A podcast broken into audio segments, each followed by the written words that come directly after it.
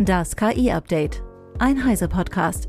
Mit redaktioneller Unterstützung von The Decoder.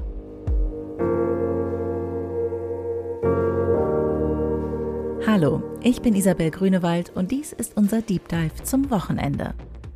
KI ist schon lange ein nützliches Tool in der Bildbearbeitung. Generative KI legt jetzt nochmal eine Schippe drauf. Meine Kollegen der CT Fotografie Redaktion haben darum auch KI zum Titelthema der aktuellen Ausgabe gemacht. Hendrik Fahrteuer von der CT Fotografie hat sich dabei mal angeschaut, wie Fotografinnen und Fotografen KI als Werkzeug nutzen, aber auch welche Probleme generative KI in Bildgeneratoren wie DALI oder Midjourney bereiten kann.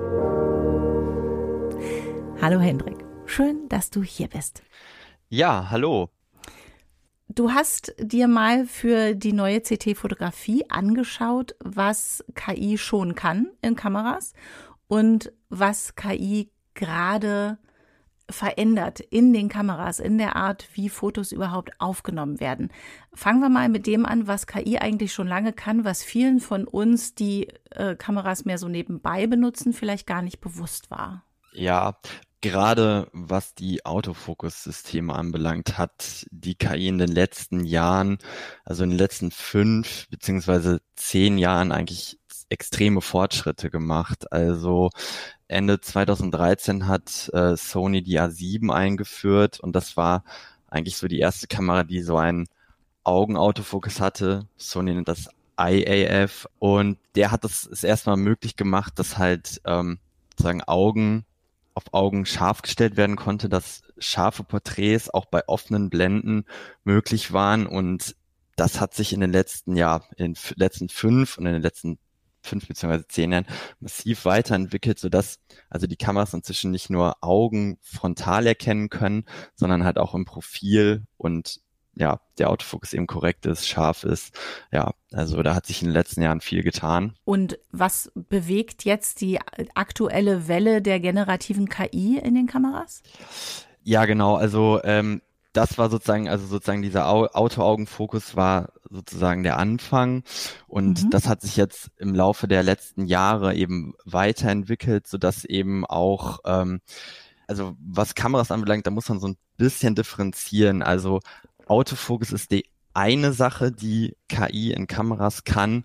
Und dann gibt es eben noch zahlreiche andere äh, KI, sage ich mal, Techniken, also sonstige KI-Fähigkeiten in Kameras. Also mhm. das Interessanteste ist eigentlich erstmal jetzt der, der Autoaugenfokus, mit dem das gestartet ist und das hat sich dann weiterentwickelt über Gesichtserkennung, also Face Registration und auch Nachverfolgung von Objekten dass sozusagen der Autofokus, also der Fokus eines Objekts, auch wenn er sich halt, wenn sich das Objekt halt bewegt, auch weiterhin scharf bleibt, bis hin zu Motiverkennung. Also Motiverkennung ist jetzt so gerade bei den größeren Modellen der Hersteller, also bei den aktuellen größeren Modellen der Hersteller halt so ein ganz großes Ding, also dass zum mhm. Beispiel nicht nur Augen erkannt werden, sondern auch andere Motive, wie zum Beispiel Autos, Motorräder, Flugzeuge, Insekten, mhm. Drohnen, also die Motivpalette, die sozusagen erkannt werden kann, wird zunehmend größer und das erleichtert natürlich das Fotografieren erheblich. So ein beliebtes Beispiel ist zum Beispiel, man ist auf einer Hochzeit und man mhm. sozusagen möchte halt das Brautpaar die ganze Zeit fotografieren und dann erkennt der Autofokus das Brautpaar auch innerhalb einer Menschenmenge und stellt immer auf dieses Brautpaar scharf. Das erleichtert oh. das Fotografieren natürlich erheblich. Das ist natürlich echt spannend. Ist das etwas, was nur in diesen Hightech-Kameras drin ist oder beobachtest du, dass das auch in, ja, quasi in den Handykameras, die jeder äh, Hochzeitsgast in der Tasche hat, funktionieren kann? Also es ist natürlich bei den, es ist natürlich mit den Top-Modellen gestartet, ähm, aber inzwischen sind die Hersteller eigentlich so weit, dass die das auch in, sage ich mal, etwas so sag ich mal, in, in mittleren Modellen eigentlich auch anbieten. Also hm. Fuji bietet das in der XT5 an, das ist sozusagen das große Modell von denen, also eins der, wie man so schön sagt, Schlachtschiffe. Aber mhm. die äh, Fujifilm X S20 kann das inzwischen halt auch. Also mhm. es entwickelt sich immer weiter und ähm, bei Smartphones ist es noch nicht ganz so weit. Da sind es halt eher andere, sag ich mal, KI-Fähigkeiten, die da ja, die da irgendwie entscheidend sind, beziehungsweise die da halt einem beim Fotografieren helfen. Also zum Beispiel beim iPhone ist es so eine künstliche Hintergrundunschärfe. Also es gibt ja beim iPhone diesen Porträtmodus, dass sozusagen mhm. das Gesicht ist scharf und der Hintergrund ist unscharf, so dass man halt das Gesichter und Porträts sehr schön hervorheben kann. Das ist etwas, was halt in Smartphones halt stattfindet. Oder auch eben die Gesichtserkennung. Also wenn man mhm. immer wieder die gleichen Leute fotografiert, dann erkennt das Smartphone, in diesem Fall das, das iPhone, ja die Gesichter und man kann sozusagen, wenn man Bilder seiner, seiner Freunde, seiner Liebsten sucht, in der Bilddatenbank halt einfach ganz einfach danach suchen. Also das sind so mhm. die KI-Techniken, die einem beim Smartphone weiterhelfen, ja. Und ähm, der andere große Punkt, wo wir das ja jetzt auch ganz viel sehen mit den äh, Neuerungen bei Adobe und so, dass ähm, die Bildbearbeitung extrem von der KI profitiert zurzeit. Was bewegt sich da gerade alles? Ja, absolut. Also ähm, neben KI in Kameras ist KI in der Bildbearbeitung eigentlich sozusagen der zweite ähm, sozusagen der zweite Pfeiler, also wo KI in der Fotografie ganz massiv vorangeschritten ist. Ähm, das sind verschiedene Dinge, die da in den letzten Jahren weiterentwickelt worden sind. Also mhm. zahlreiche Retuschewerkzeuge bei Photoshop sind inzwischen KI gestützt, sei es der Kopierstempel oder auch die Bereichsreparatur. Also da haben die Adobe-Entwickler halt das Programm halt mit zahlreichen Trainingsdurchläufen eben mit maschinellem Lernen halt und in Kombination mit der sozusagen gesteigerten Rechenleistung halt eben optimiert. Und mhm. also die Ergebnisse sind schon recht beeindruckend, muss man sagen. Also Retuschewerkzeuge, dann bietet aber Photoshop halt auch intelligente, inzwischen intelligente Masken an, also im RAW-Converter, also in der RAW-Entwicklung, also der der Rohdaten, der Kamera-Rohdaten mhm. passiert bereits schon viel mit Retusche und Bildbearbeitung. Ähm, gerade was halt die Rauschreduzierung anbelangt. Also wenn man mit sehr hohen für den Laien einmal kurz erklärt, die Rauschreduzierung, das ist, wenn es grisselig ist. Genau, wenn man mit sehr, wenn man halt eben mit mit mit sehr hohen ISO-Werten fotografiert, sei es ähm, in der Dämmerung oder auch im Dunkeln, dann fangen die Bilder eben an zu rauschen. Also wie du sagst, es wird dann so ein bisschen grisselig und so. Ähm, das kann man in der Nachbearbeitung halt eben minimieren. Das ist mhm. immer so ein, also bisher war das immer so ein, sag ich mal, händischer Kompromiss zwischen so zwei Parametern. Einmal der Luminanz-Rauschreduzierung und dann sozusagen der Detailschärfe. Die arbeiten so ein bisschen gegeneinander. Mhm. Und jetzt kann die KI das sozusagen, also jetzt kann man das mit der KI sozusagen auf Knopfdruck machen. Also die KI sozusagen wägt diese Parameter gegenseitig ab und findet eigentlich einen idealen Kompromiss zwischen beiden. Und also gerade was Rauschreduzierung durch KI anbelangt, also da sind die, ähm, ja, die Ergebnisse wirklich beeindruckend. Also das läuft schon extrem gut und geht auch einfach extrem schnell. Vorher musste man das halt händisch mhm. machen Regler hoch, Regler runter und das selbst so ein bisschen abwägen und jetzt macht die KI das und das ist schon sehr beeindruckend. Hm.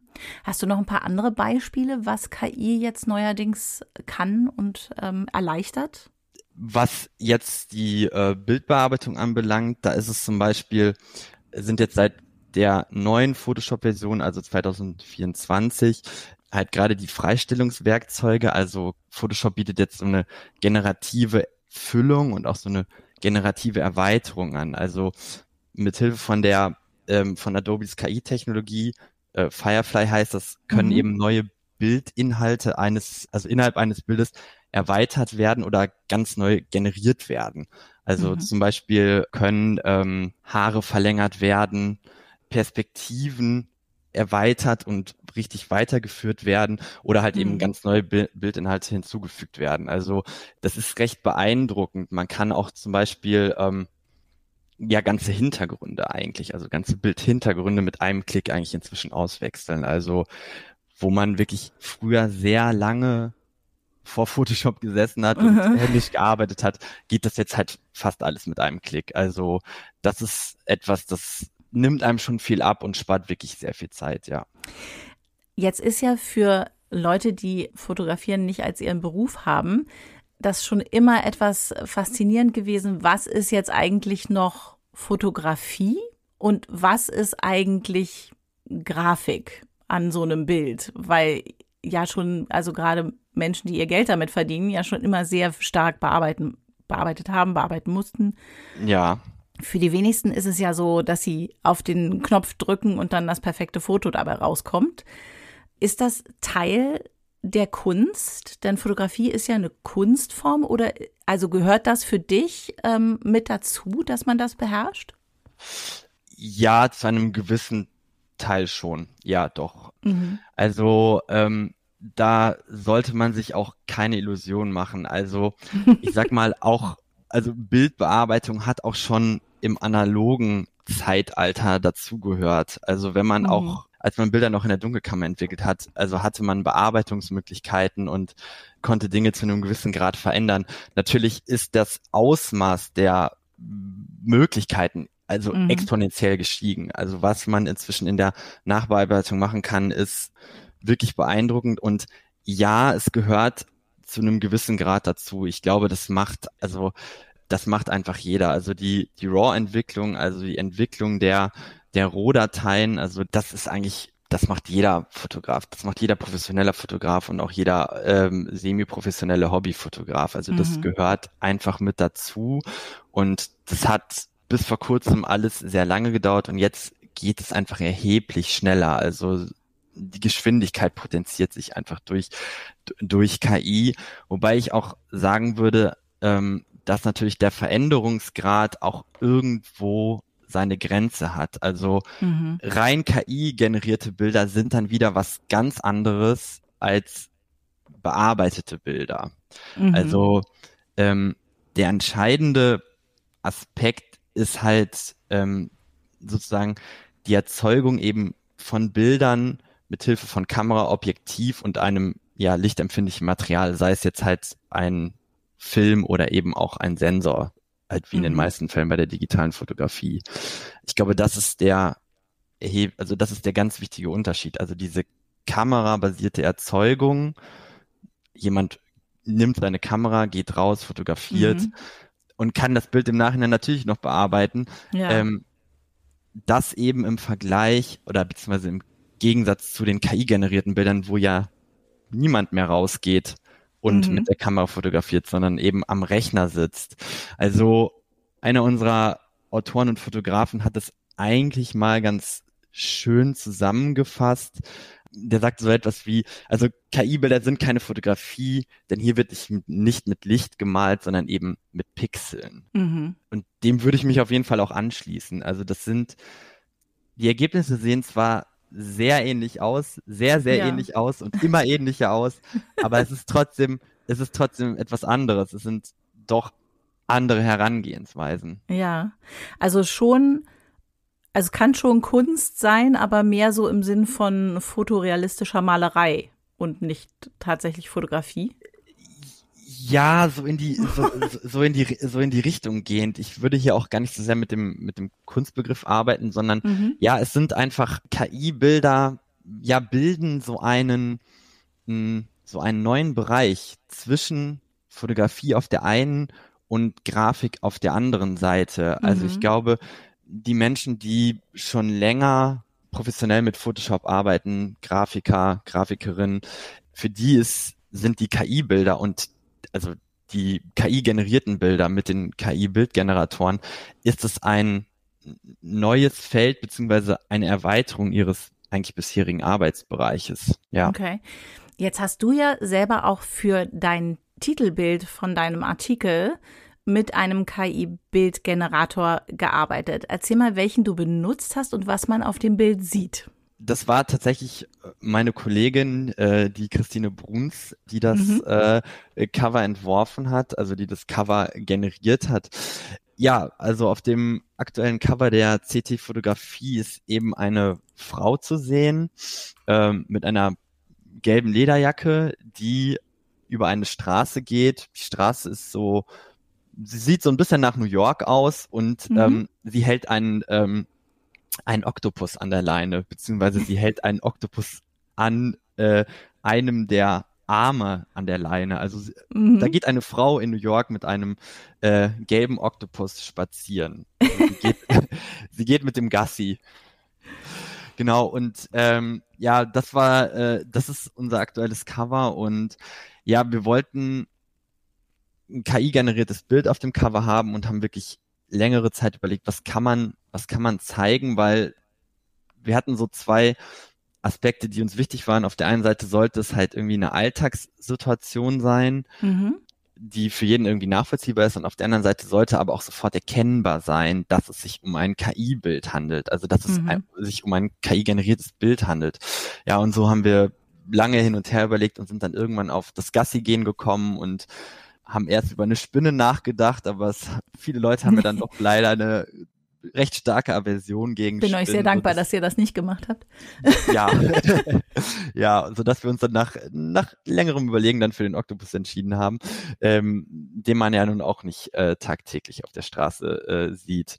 Genau, äh, das ist unser aktuelles Cover und ja, der Prozess, also man würde denken, es geht schnell, aber der Prozess ist doch etwas langwieriger. Also ich glaube, die Kollegin hat insgesamt um die sechs Stunden an dem Cover gesessen und es hat eben nicht nur einen Prompt gebraucht, sondern also sie ist mit einem Prompt gestartet.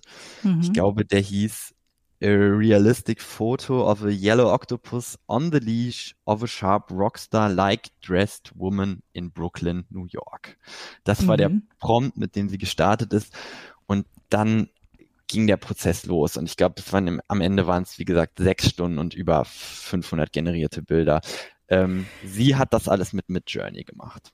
Mhm. Ich glaube, das macht man sich gar nicht so bewusst, wenn man äh, sagt, ach ja, ähm, diese ganzen Tools machen uns quasi die Grafikarbeit kaputt, wie viel Arbeit dann auch drinsteckt, um aus den Tools das rauszubekommen, was man tatsächlich sehen und haben möchte.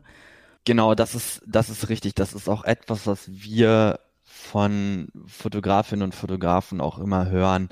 Es besteht zwar die Möglichkeit, schnell Ergebnisse zu erzielen, aber wenn man sehr exakte, sehr genaue Ergebnisse nach sehr genauen Vorstellungen haben will, dann ist dieser Prozess doch erstmal gar nicht so viel schneller. Mhm. Also sechs Stunden ist schon fast ein ganzer Arbeitstag. Also ein gebrieftes Shooting läuft schneller ab als sechs Stunden mit Journey-Arbeit. Deswegen ist es immer die Frage, was man erreichen möchte, eigentlich immer sehr, immer sehr wichtig. Und ich glaube, ich, und je präziser die Vorstellungen sind, desto länger dauert das, dauert die Arbeit dann auch mit den KI-Bildgeneratoren. Ja. Hm. Ja, und man hat halt so Möglichkeiten wie zum Beispiel ein Oktopus an der Leine, der wahrscheinlich in der freien Wildbahn nicht so kooperativ gewesen wäre, würde ich mir vorstellen. Äh, ja, abs ja, absolut. Und ähm, also und es passieren auch immer, also beim Prozess ist also bei der Generierung es passieren auch immer wieder immer wieder Fehler und man muss nachjustieren und ähm, neue Sachen hinzufügen und dann läuft das nicht. Also gerade Hände sind ja nach wie vor noch für die äh, für die Bildgeneratoren halt ein Problem. Da gibt es immer mhm. immer wieder Fehler. Also es schleichen sich immer wieder Fehler ein, ähm, die man dann korrigieren muss. Und wenn man die dann korrigiert hat, dann passiert etwas in einem anderen, an einer anderen Bildstelle und so ist es ein, äh, war, war das doch für die Kollegin ein sehr, sehr langwieriger Prozess, das, ähm, das Cover, das Cover zu erstellen. Wie ist das eigentlich für jemanden, der noch nie mit Midjourney gearbeitet hat? Ähm, du sagst gerade, dann stimmte das eine, aber das andere dann nicht mehr. Kann man dann äh, dem Programm sagen, geh zurück zu Bild 350 und arbeite auf Basis von dem nochmal weiter? Also Midjourney speichert diese ähm, sozusagen diese die, die, diese Bildhistorie und das geht. Man kann ähm, immer wieder zurückgehen.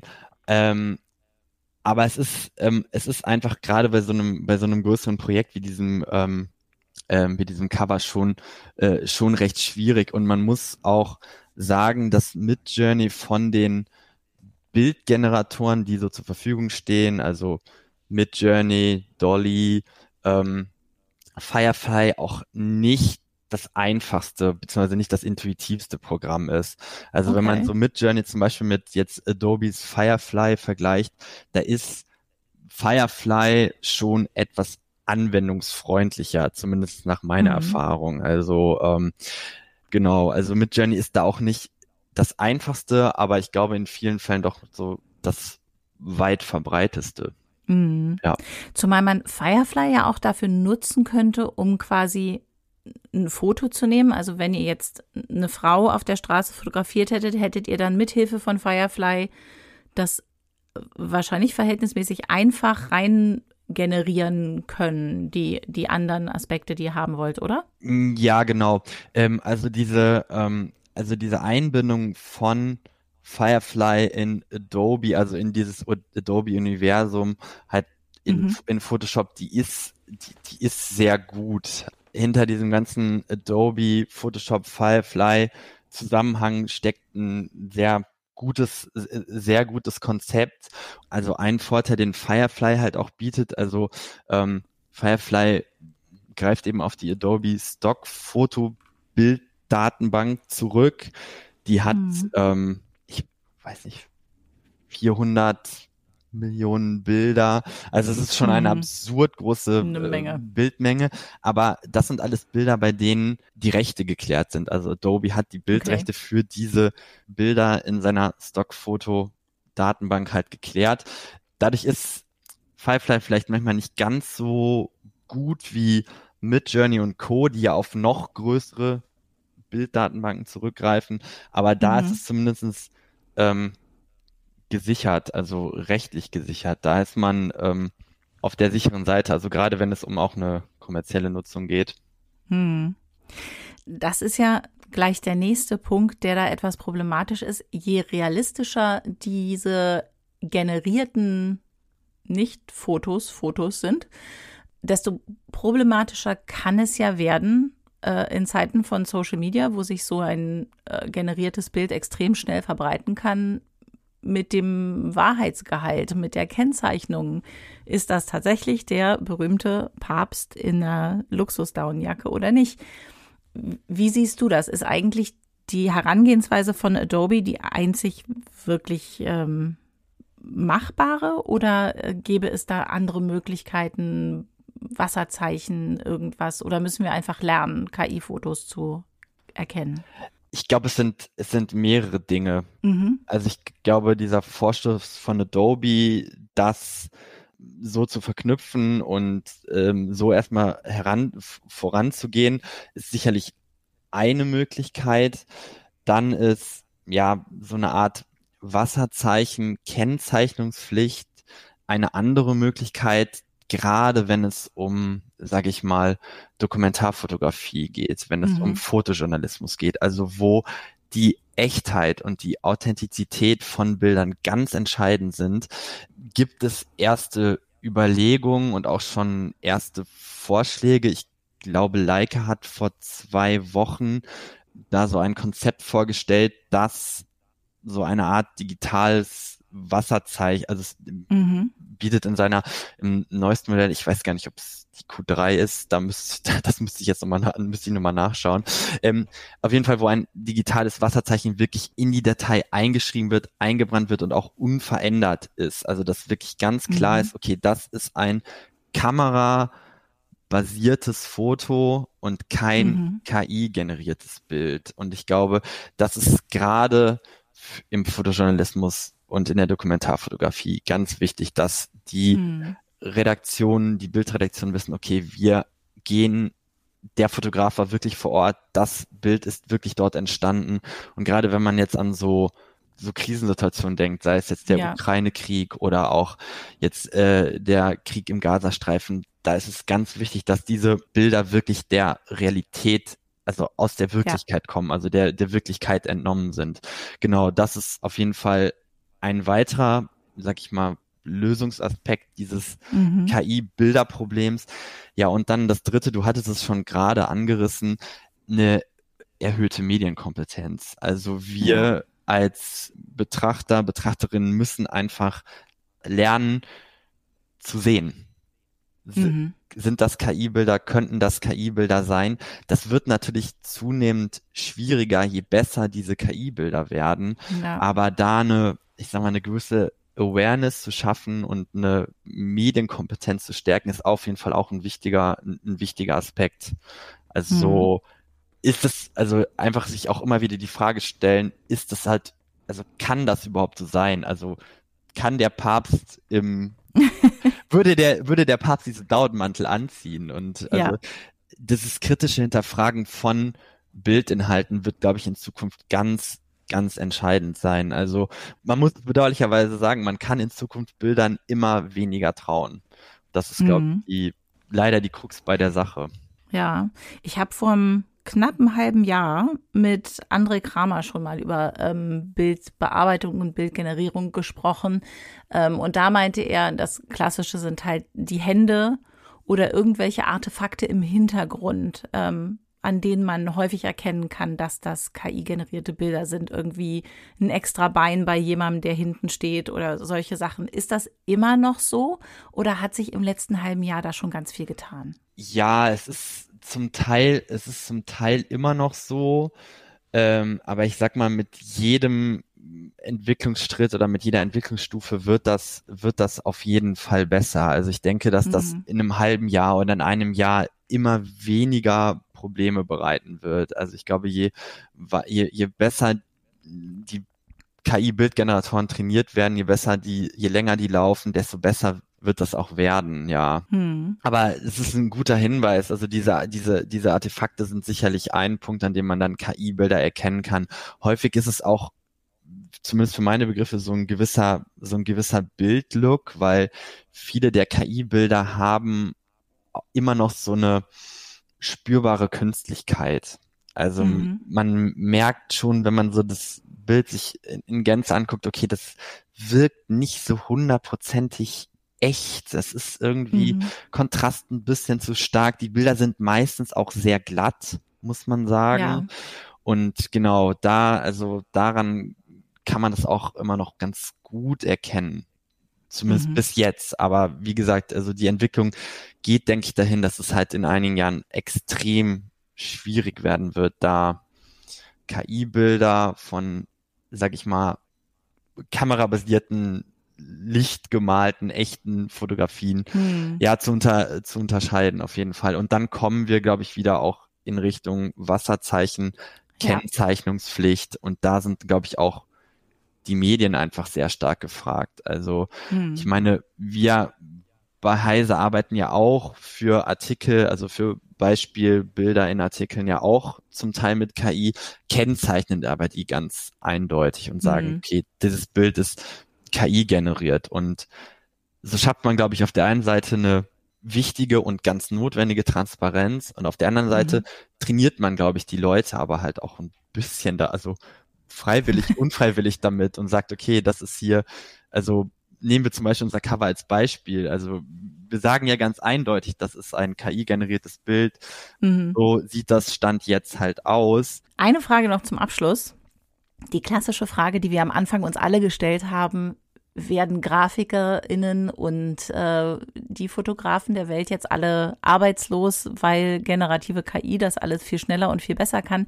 So wie du mir das heute erzählt hast, klingt es eigentlich nicht danach, sondern es klingt nach sehr viel mehr anderer Arbeit. Ich glaube, dass also ich glaube auch, also mit KI und KI-Bildgeneratoren ist es so wie mit vielen anderen Technologien. Also ich glaube einfach, dass sich Arbeitsbereiche verschieben werden und ändern werden. Also es gibt sicherlich mhm. Bereiche, die von den KI-Bildgeneratoren abgelöst werden. Also zum Beispiel Stockfotografie, Katalogfotografie. Mhm.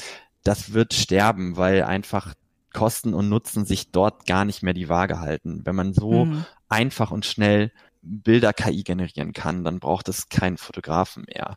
Mhm. Das wären zum Beispiel so Bereiche, wo ich sagen würde, okay, da, da tötet die KI wirklich den, den, den, den, den Fotografenjob. Aber dann mhm. wiederum gibt es auch andere Bereiche, wo ich sag, sagen würde, da bleibt der Fotograf, da bleibt die kamerabasierte Foto, also kamerabasierte Fotografie ganz wichtig. Hochzeitsfotografie. Hm. Also wer möchte KI-generierte Bilder von seiner Hochzeit haben? Also ja. und dann halt, wie ich auch gerade schon erwähnt habe, also Dokumentarfotografie und Fotojournalismus sollten auch davon unberührt bleiben. Also ich ja. glaube, das ist auch einfach ganz wichtig für eine, ähm, für eine, für eine lebhafte und kritische Demokratie, dass da sozusagen Echtheit gewahrt bleibt. Mhm. Aber ja, da wird es in den nächsten Jahren viel, viele Verschiebungen geben und da, wo KI-Bilder, sag ich mal, unproblematisch eingesetzt werden können, werden sie auch eingesetzt. Hm.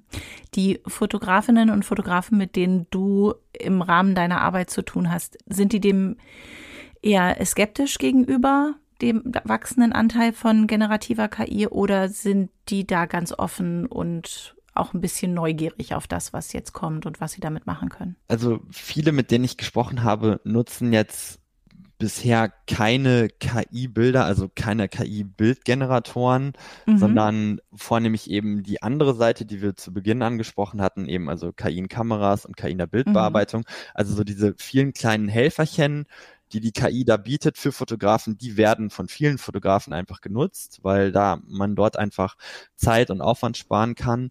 Ähm, mhm. Was jetzt KI-generierte Bilder anbelangt, waren viele, also sind viele weiterhin skeptisch, sehen das als aktuellen einfach Hype und auch Welle, mhm. die wieder abebben wird. Und ich würde mich dem zu einem gewissen Grad auch einfach anschließen. Also ich denke, da ist es jetzt momentan KI-Bilder, KI-generierte Bilder erfahren momentan einen extremen Hype und das auch zu Recht. Es ist ja auch eine mhm. ganz spannende technische Entwicklung, aber das wird auch weniger, also dieser Hype wird auch wieder weniger werden, denke ich. Und dann werden KI-generierte Bilder ja eben, wie bereits erwähnt, so einen, so einen neuen Bereich, so einen neuen Bereich zwischen, sag ich mal, Fotografie und Illustration einnehmen.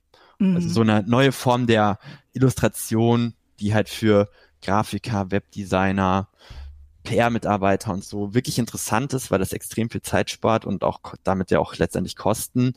Mhm. Aber ich glaube, für viele Fotografen, für die Fotografie ein großer Zusammenhang ist mhm. aus Kamera rausgehen, fotografieren, also auch sich selbst Gedanken machen, eigene Bildideen entwickeln und realisieren. Ja, für die bleibt Fotografie erstmal so, wie sie ist. Hm. Ich muss auch zugeben, ich habe äh, den Punkt, wo ich gedacht habe, okay, das finde ich jetzt nicht mehr so toll, erreicht, als ich die Google-Werbung gesehen habe für die Gruppenfotos, wo dann einfach immer das beste, der beste Kopf auf äh, die Figur rauf retuschiert wurde aus den äh, 10, 20 Bildern, die so hintereinander ganz schnell geschossen wurden. Wo ich dachte, das ist aber keine echte Abbildung mehr der Situation. Also das, ja. das kann man, wenn man unter extremen Zeitdruck steht, kann sowas sehr nützlich sein, genau. wenn man ein gutes Foto braucht. Aber wenn ich irgendwie einen Kindergeburtstag oder eine Hochzeit oder so fotografieren möchte, dann möchte ich auch die Bilder haben, die den Moment realistisch abbilden. Absolut, absolut, genau. Also gleiches gilt auch für, gilt ja auch für Hochzeiten oder andere, andere Feste. Also sobald es auch, ich sag mal so, sobald es auch irgendwie einen persönlichen Bereich in den persönlichen Bereich geht, wo man wirklich sein eigenes Leben dokumentieren mhm. möchte, da möchte man das auch einfach nicht. Da möchte man diese künstlich idealisierten Bilder ja einfach nicht haben. Ja. Kann ich, äh, ja, kann ich sehr, kann ich, kann ich sehr gut verstehen. Also ähm, genau, von daher, also viele, also ich glaube, man befindet sich da momentan, also viele, äh, also was die Fotografie anbelangt, befinden sich momentan viele Fotografen und Fotografinnen noch in so einer Art, ich sag mal, Beobachtungssituation, Abwartesituation. Mhm. Man muss einfach gucken, schauen, wie sich das in den nächsten Monaten und den nächsten Jahren entwickeln wird und sich, glaube ich, dem ein wenig, ein, ein wenig anpassen. Aber KI als, sag ich mal, kleine Helferchen mhm. ähm, für Aufgaben, die einfach sehr anstrengend, ja, was heißt anstrengend, aber die sehr, die, die sehr aufwendig sind, die sehr kosten, äh, die sehr äh, zeitintensiv sind, ähm, mhm. das nimmt, das nimmt jeder an. Also äh, mhm. das sagen, da sagen auch wenige äh, nein. Also auch was Bildverwaltung anbelangt, da ist KI auch ein, mhm. ein guter Helfer. Das glaube ich. Also es bleibt spannend und ähm, ihr bei CT Fotografie werdet das auf jeden Fall weiter beobachten und wir im KI-Update natürlich auch. Und dann schauen wir mal in so ein paar Monaten oder Jahren, wie sich das alles weiterentwickelt. Dankeschön, Hendrik. Gerne, Isabel. Die aktuelle CT-Fotografie mit dem Titelthema KI im Griff könnt ihr am Kiosk eigentlich nicht übersehen. Auf dem Titelbild geht der gelbe Oktopus an der Leine. Hendriks Artikel habe ich euch in den Show Notes verlinkt. Und das war's für heute. In der kommenden Woche spreche ich mit Lena Rohrbach von Amnesty International. Sie erklärt mir, welche Auswirkungen KI auf die Menschenrechte hat und welche Bedenken sie mit Blick auf den AI Act der Europäischen Union hat. Es würde mich freuen, wenn ihr dann wieder dabei seid. Und bis dahin könnt ihr mit unserem werktäglichen kompakten Newsüberblick auf dem Laufenden bleiben.